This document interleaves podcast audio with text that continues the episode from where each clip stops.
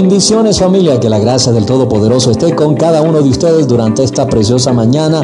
Te saluda tu amigo y tu hermano el obispo Sergio Alcerro. Hoy es miércoles 28 de septiembre del 2022 y las misericordias del Todopoderoso todavía están vigentes en nuestras vidas el día de hoy.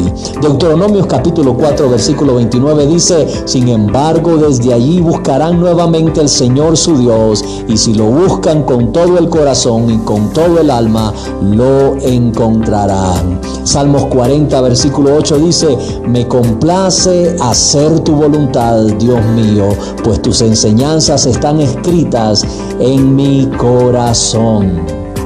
En esta mañana quiero decirte que no vas a escuchar a Dios a menos que realmente lo desees y lo anheles de todo tu corazón. No te estoy diciendo que sea una opción, no te estoy diciendo que sería bien si tú escuchas la voz de Dios, sino que te estoy diciendo es una necesidad. Dios no te hablará de su sueño para tu vida si sabe que querrás debatirlo. Dios no te dice lo que te puso en la tierra a hacer solo para que puedas decir, déjame pensarlo. No, tiene que ser una necesidad necesidad. Tienes que decir, tengo que saber por qué estoy aquí. Tengo que saber qué quieres que haga con mi vida, Señor. Tengo que escuchar tu voz. Tengo que tener tu visión en mi vida. El rey David escribió en el libro de los Salmos capítulo 40 versículo 8, Dios mío, quiero hacer lo que tú quieras. Y lo que más quiero de todo en todo momento es honrar tu ley. David era un apasionado en su declaración de lo que más quería era honrar a Dios. Ser obediente y seguir a Dios no era una opción para él.